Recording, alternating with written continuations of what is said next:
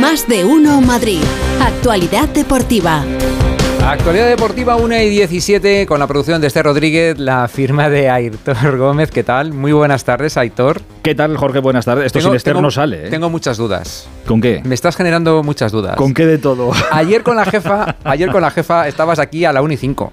Sí, y hoy, me he relajado. Hoy te has relajado, un poquito. Me he relajado. Hemos abierto el mercado de invierno porque tienes una trayectoria muy amplia en el mundo del deporte, pero que ayer decías que querías, querías estar en el, en, el, en el más de uno Madrid y, y, no está Pepa. Y, no está Pepa. Para que Félix cuando vuelva se lo encuentre todo como lo dejó. Aquí está pasando algo raro. No, no, no. No, no vendrá la vez a ficharte. No, no, no.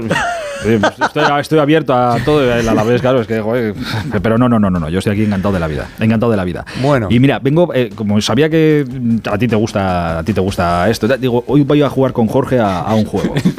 Vamos a jugar a un juego. Mira, solo puedes elegir uno. Vale. unas opciones y tú solo puedes elegir uno. No te lo doy por, el orden que te voy a dar es por orden de tamaño.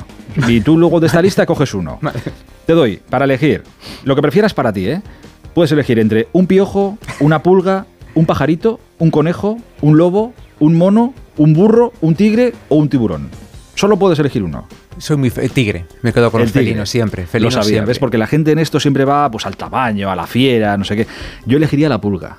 La pulga. La pulga, porque la pulga es el apodo que tiene Leo Messi.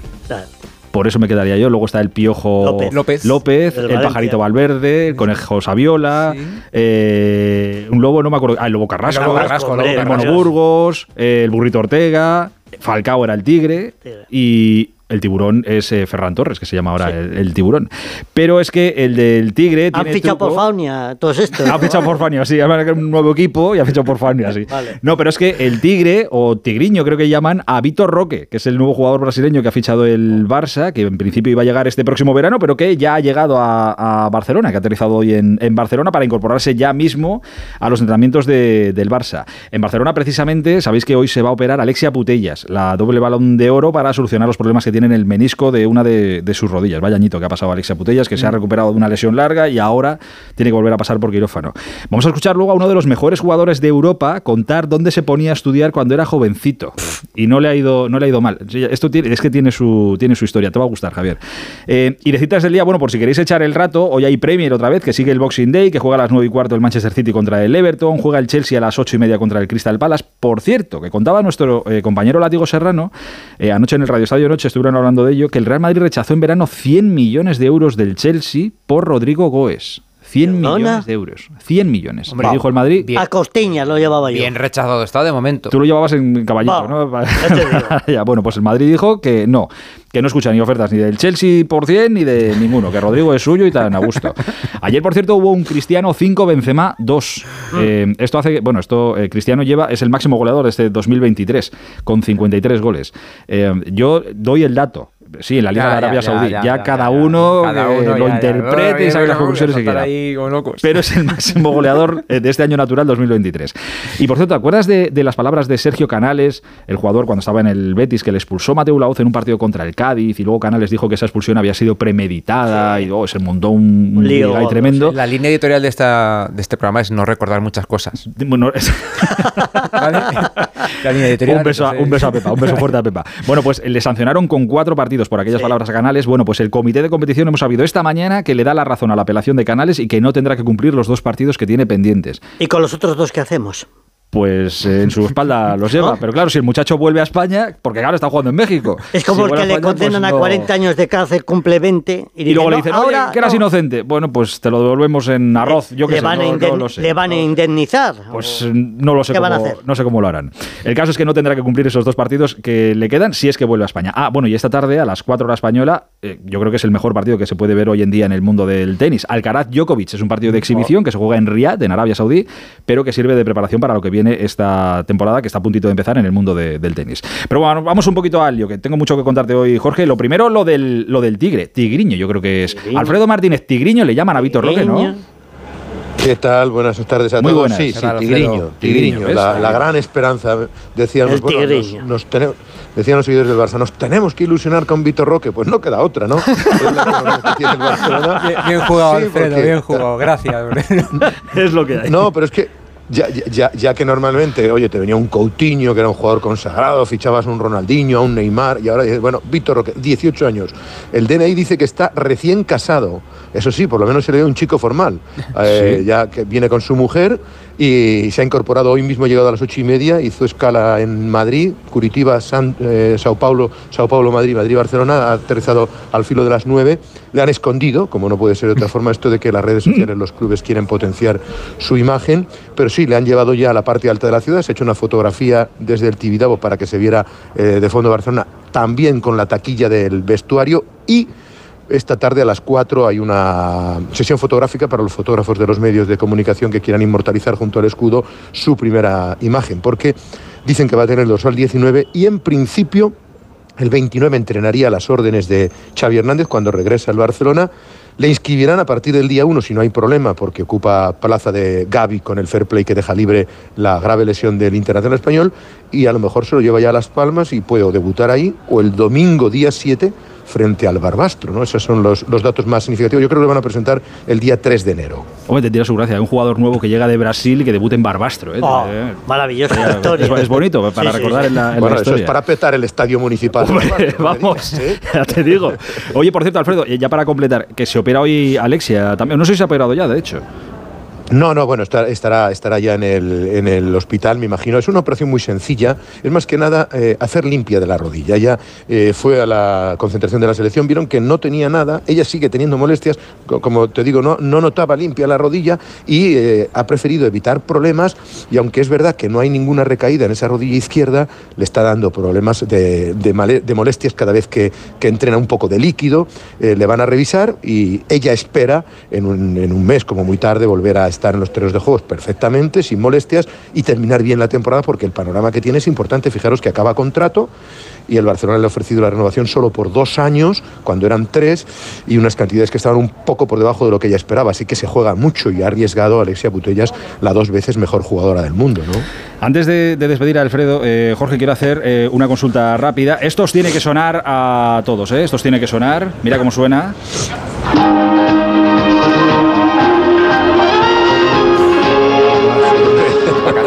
Esto sabéis lo que es, ¿no? Vacaciones en el mar. Mar, por supuesto. Yo cuando, cuando lo escuché hace unas semanas... Tú no habías nacido. Una gran serie. Yo estaba, bueno, en el 85, no, no lo sé, no lo sé. Pero yo lo vi. Cuando lo escuché hace unas semanas yo pensé que era una fake news o que era una broma. Pero no es una broma. Desde ayer y durante tres días, Ney en alta mar.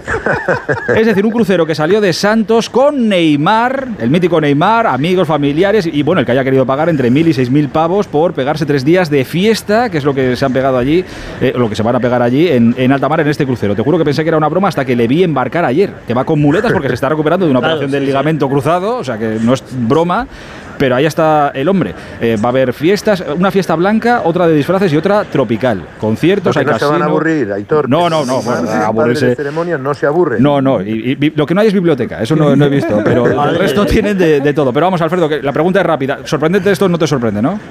Por favor, pero ¿qué me estás diciendo? Nosotros estamos acostumbrados a Neymar, a las fiestas, al carnaval. Por eso yo, yo creo que Víctor Roque es de la otra parte de los brasileños, de los más tranquilos, ¿no? Pero, pero con Neymar siempre había alegría y samba y felicidad, que también es bueno por otra parte, ¿no? en, su, justa medida y en su momento, ¿no? Pues nada, hay que canten villancicos y que lo, que lo disfruten. Alfredito, un abrazo grande. Un abrazo, Alfredo. Para vosotros. Feliz año. Buenas tardes. Y que lo disfruten, bueno, de Neymar y, sus amigos.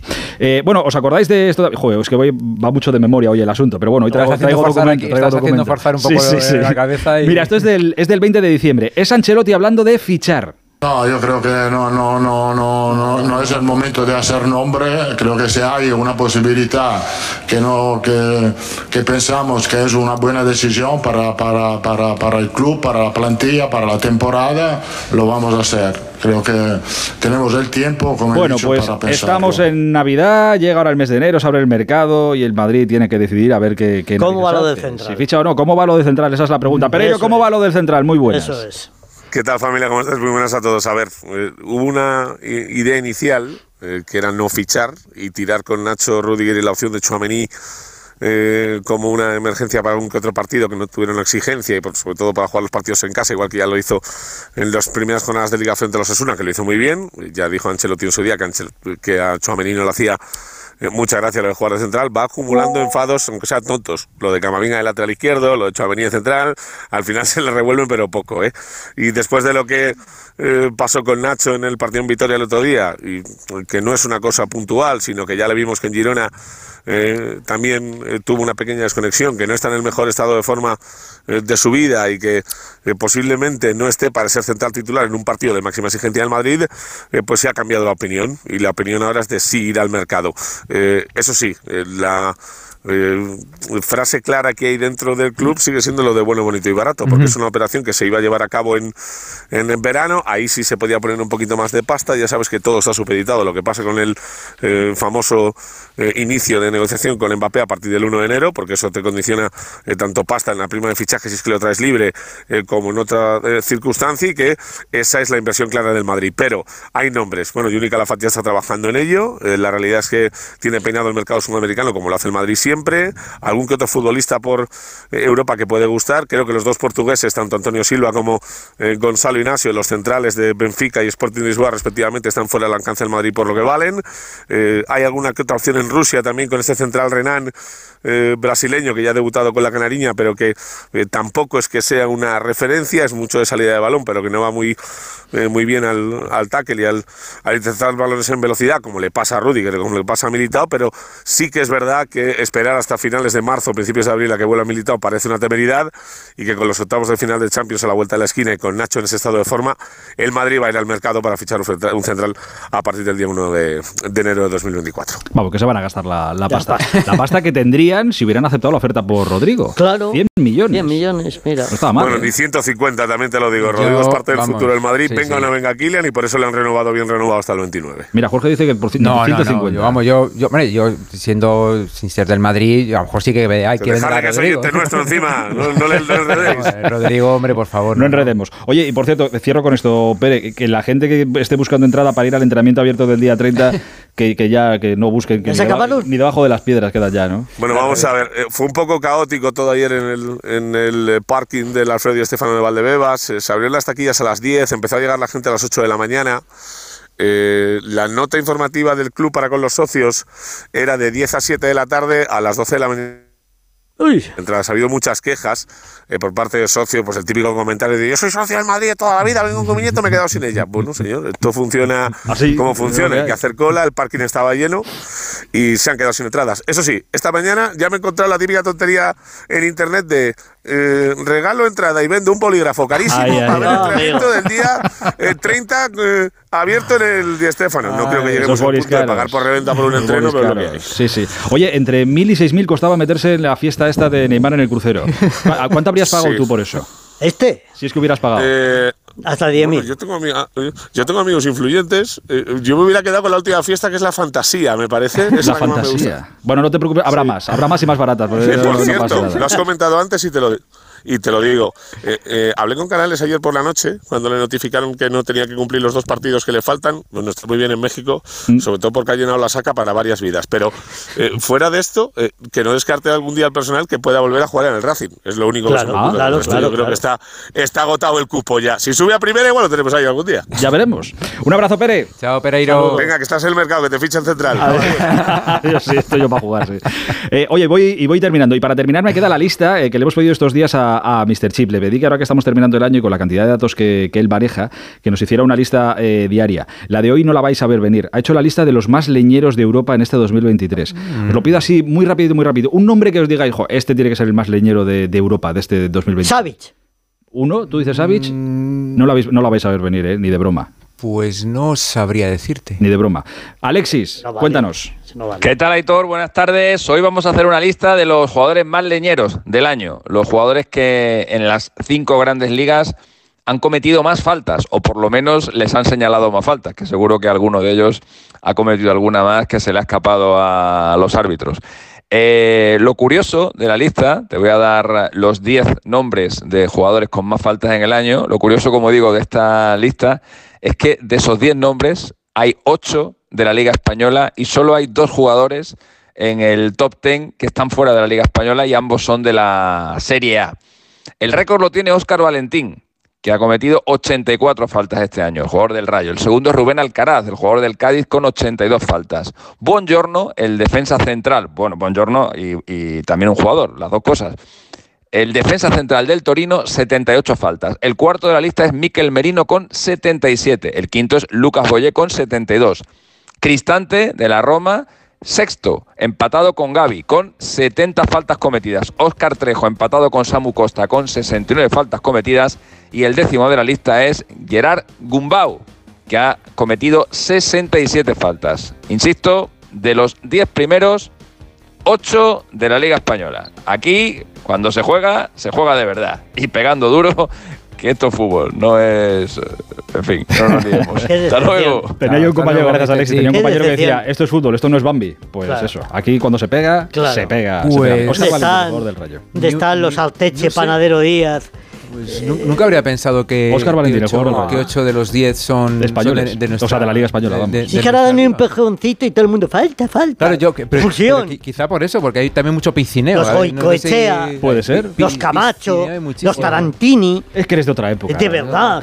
Son unos flojos, los de ahora. Que está bien hecha, ponía Javi así cara de extrañeza con la foto de Tigriño en Barcelona en el, en el Tibidabo, mejor que el Tibidabo que no en un derruido Camp Nou. Porque por ejemplo, podría ahí. dentro de dos años. Viene el jugador nuevo, el que tiene que dar ilusión y un campo en ruinas.